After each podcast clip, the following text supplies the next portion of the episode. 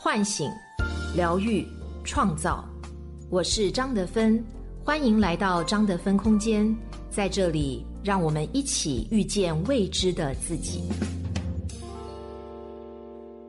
大家好，我是今天的心灵陪伴者一朵花，很高兴又和你相遇在张德芬空间。今天我想和你分享的主题是关于离婚冷静期。作者芒来小姐，热议了一年的离婚冷静期终于要实施了。二零二一年一月一号起，《中华人民共和国民法典》实施，首次在离婚程序中增加了一条长达三十天的冷静期。消息公布之后，网上是一阵哀嚎：离婚这么难，谁还敢结婚呢？今年想离婚的赶紧啦，明年可离不了了。万一冷静期被打死呢？这三十天太多余了。我仔细琢磨了离婚新规，除了冷静期，离婚流程也更体系化了。先要提交离婚申请，符合条件初审通过受理，受理之后冷静三十天，期间夫妻任何一方不愿意离婚，那么受理失效。夫妻双方坚持离婚，三十天满到民政局申请离婚证，申请成功之后等待离婚证的下发。至此来来回回最少也需要半年。就算没有冷静期，离婚也从来不是一件速战速决的事儿。民政部社会事务司司长王金华说：“如果冷静期没能离得了婚，要么走诉讼，要么继续生活。条件这么苛刻，也难怪有网友愤慨：离婚难、不公平，对女性太不友好了。其实我相信，离婚冷静期的初衷是善意的，给激动离婚的夫妻一个沟通机会，有没有可能重修于好？”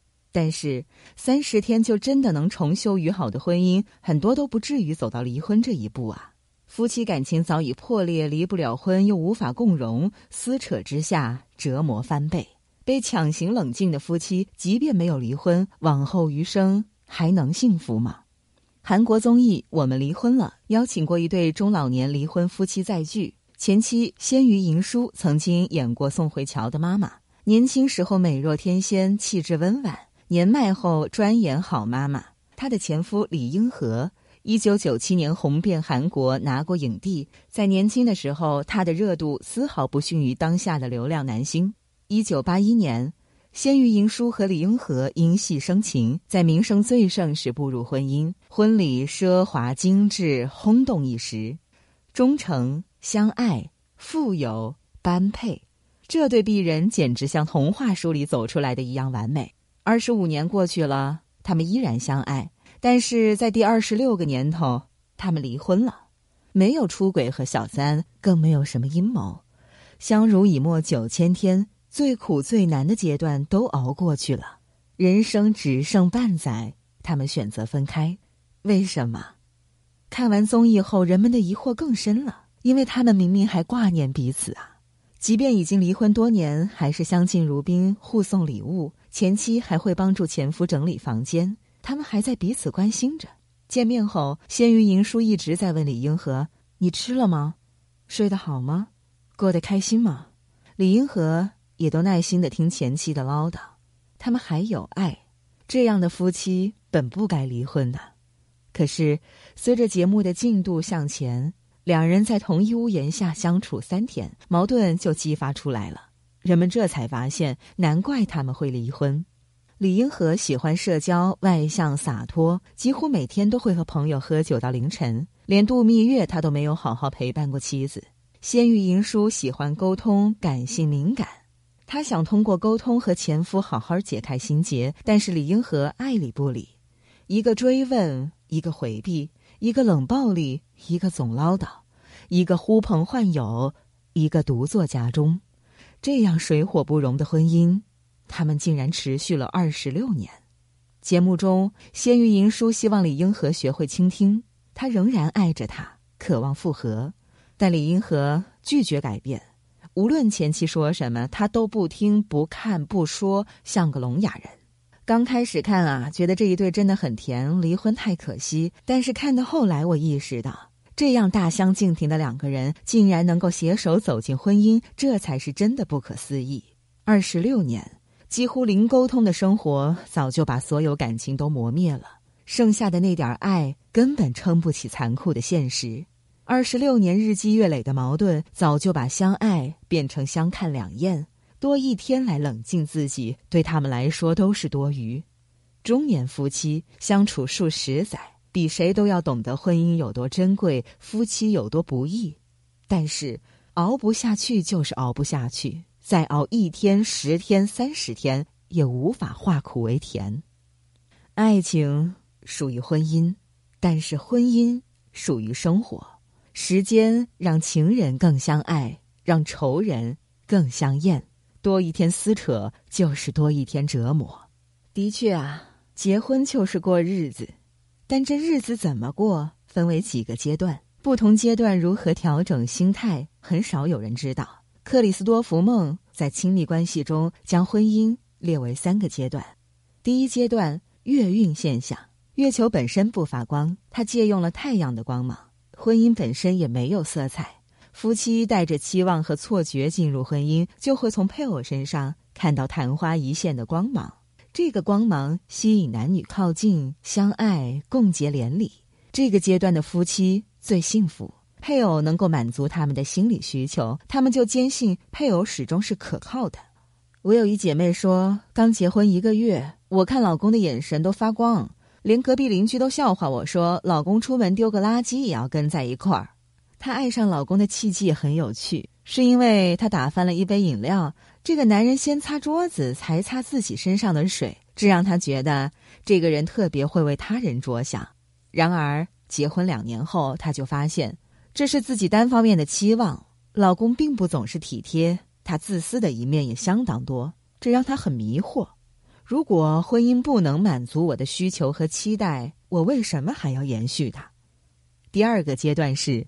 光环幻灭，期待破灭，光芒逝去，于是夫妻开始沉浸于争执和权力斗争。这个阶段的夫妻最为痛苦。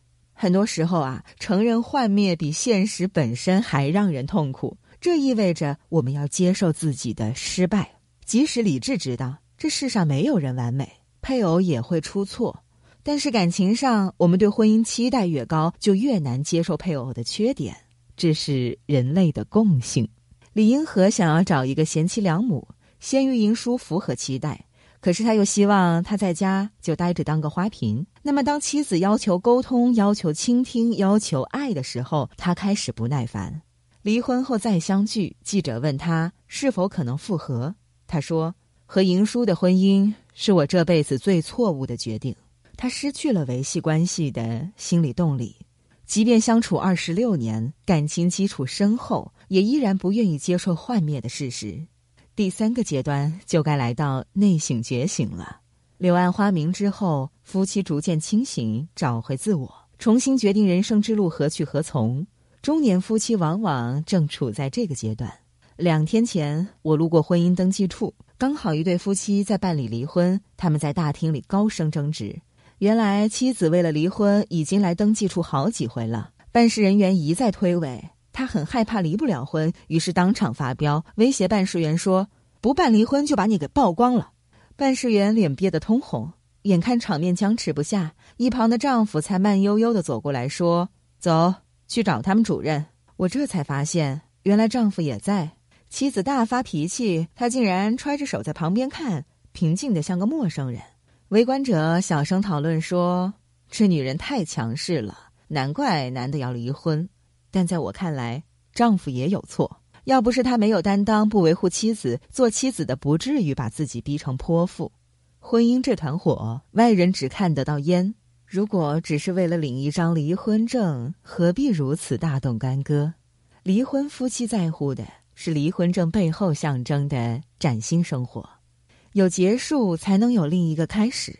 对沉浸在婚姻中几十年、被温水煮青蛙的女人来说，即使在心中说了无数遍“你可以追求你想要的生活”，在行动上还是畏惧、犹豫，不敢争取。一张具有法律效应的凭证，如同是开始的信号，给了他们勇气和底气，在人生的八百米跑道上重新起跑。一段错误的婚姻。把青春熬成了皱纹，他们已经没有太多时间等待，也不需要继续等待。往后余生，每一分每一秒，他们都想按照自己的意愿来活。小说《漫长的告别》中，侦探想通过法律伸张正义，知情人告诉他，法律不是正义，它只是一套并不完善的机制。如果你操作得当，而且运气不错，正义会出现在结果当中。离婚冷静期也只是这样的一套机制，它能帮助一部分人，但无法受惠于所有人。未来必然有一部分夫妻想离婚却无法离婚，只能苦等。对于生命只剩倒计时的中年夫妻来说，这未免有些残酷。煎熬斗争了几十年，好不容易想通了，想求个解脱，却发现离婚这么难，好像离婚是件蠢事儿啊！回家继续煎熬才是对的一样。深思熟虑后的离婚，当然本身就是对的。婚姻进出自由，但法律不能来去自如。当个人意愿和法律出现冲突，我们需要花一点时间来调整自己。即使短时间内无法离婚，也要培养自由选择未来的能力。首先，回顾斗争。吵架多年后，仿佛只是为了吵而吵，这种习惯性的争执很没必要。我们的内心早就被偏见和矛盾塞满。如何和这些情绪和平相处，无论离婚与否，都是必修课。回顾斗争，就是回顾自己内心负面的部分。吵架激发了我们心中丑恶不堪的一面。你可以逃避、毁灭，但最好的方法还是诚心检视反映在伴侣身上的你的内心世界，从而心平气和的了解自己。接着放下怨恨。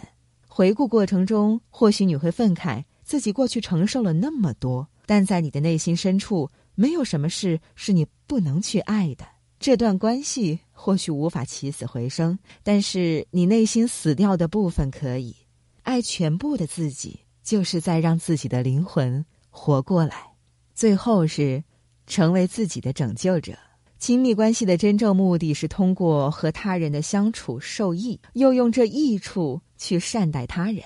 所以，与其在婚姻中追求无条件的爱，不如为自己添砖加瓦。当你充满能量向上伸展，你的整个身体都会成为爱的工具。它使你能够尽自己所能去感受、去表达，让生活重新回归温暖。正义可能迟迟不来。但时间对每个人都公平，即使生活很苦，也要想办法让苦日子开出花儿。这能力无关配偶，无关婚姻，它是你对自己的馈赠，是生命教会你的趋乐避苦的本能。婚姻很苦，但依然要爱，因为生活不止有限的婚姻，还有无限精彩的未来。如同诗歌《两个相爱的人》所写：“让爱。”在你的生命里生根，美好的事就会发生。我是张德芬。如果你想和我有更多的交流和互动，欢迎搜索关注微信公众号“张德芬空间”。心灵之路上，我会和你一起成长。